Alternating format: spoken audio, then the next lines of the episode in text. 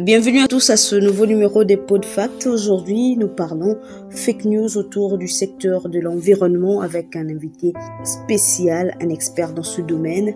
Et juste après notre entretien, vous aurez droit aux chroniques de Guy Mouyembe. Guy Mouyembe est blogueur, chercheur pour le compte de la barrière d'essai. Moi, c'est Joël Boutamba de la barrière d'essai depuis Kinshasa. À tout de suite. Vous suivez PodFact fact-checking en podcast de Barrière d'essai.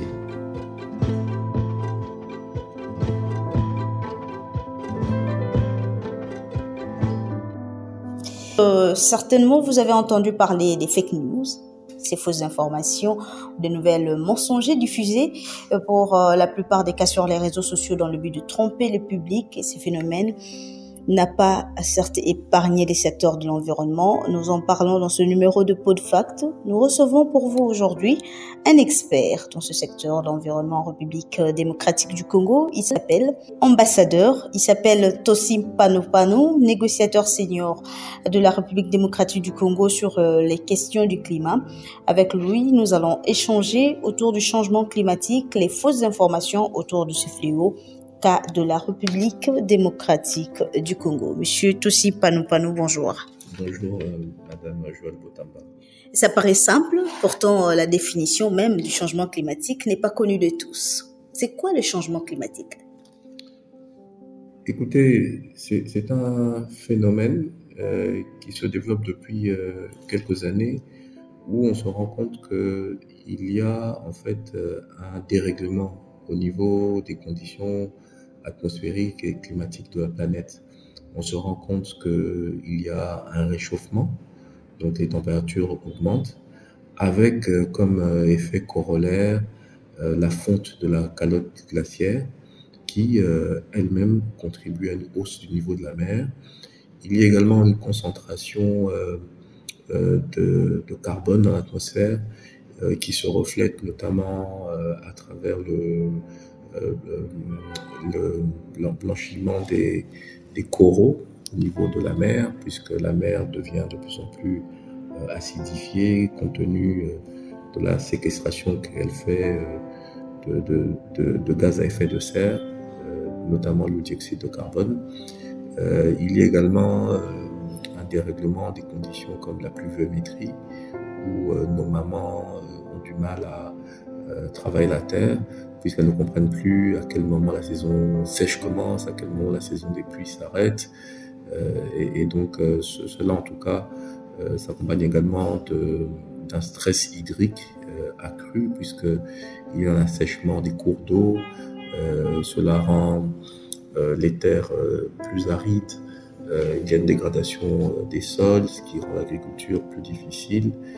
Euh, il y a euh, également euh, l'érosion côtière qui est observée, par exemple à Mwanda, suite à la hausse du niveau de la mer.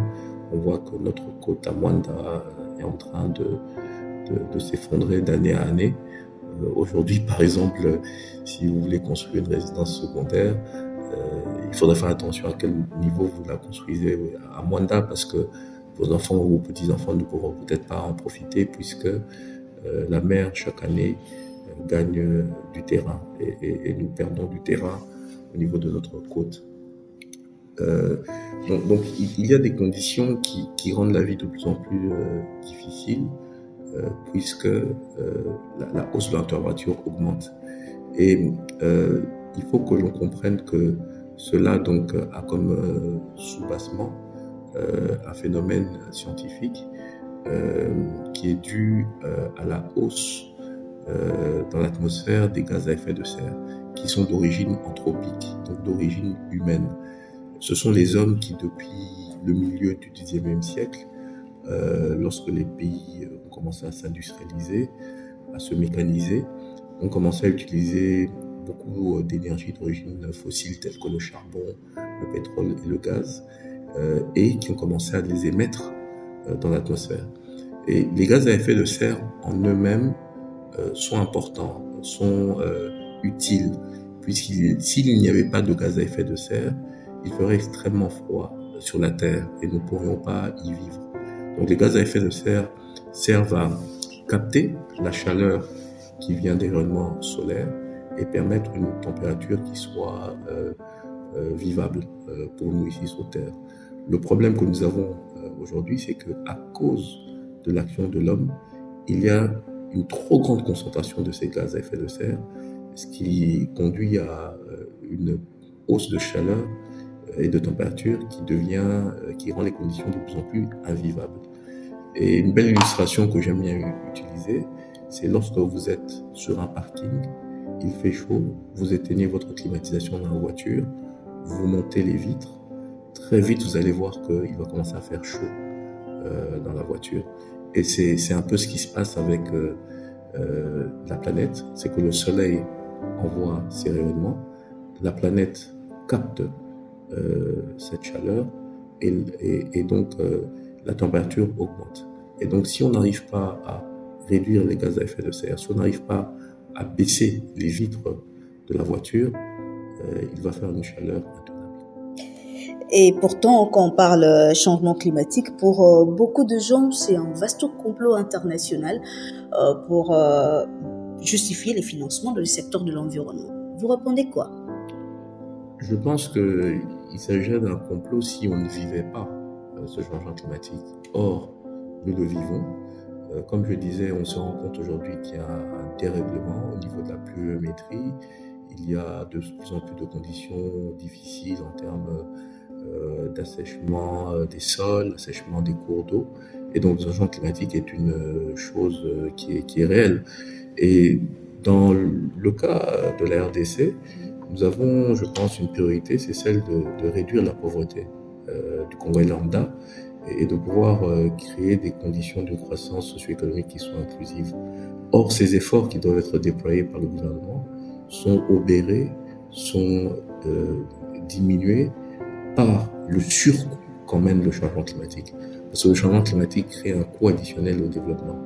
Et donc, c'est ce qui rend pertinent la nécessité de mobilisation de ressources financières ainsi que de ressources euh, en termes de technologie, en termes de renforcement de capacité, pour pouvoir faire face à ce changement climatique qui, dans le cas de la RDC, n'a pas été créé par la RDC, mais a été créé par les nations euh, développées qui ont commencé depuis le milieu du XIXe siècle à émettre euh, les gaz à effet de serre dans l'atmosphère et qui ont été rejoints au cours du siècle dernier par des pays émergents comme la Chine, l'Inde, le Brésil. Donc aujourd'hui, le changement climatique est une réalité et la nécessité euh, qu'il met sur la table de mobilisation de ressources euh, n'est pas un complot, mais, une, réalité.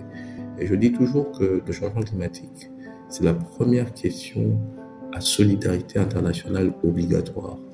Parce que si ensemble nous ne joignons pas nos efforts, euh, notre vision sur la question, les efforts des uns et des autres vont s'annuler.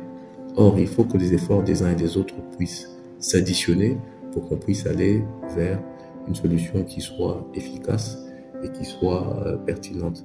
Euh, une autre analogie serait lorsque la case de mon voisin brûle. Si moi, euh, je ne m'attelle pas à arrêter ce feu-là, eh ben ce feu-là va se propager et viendra également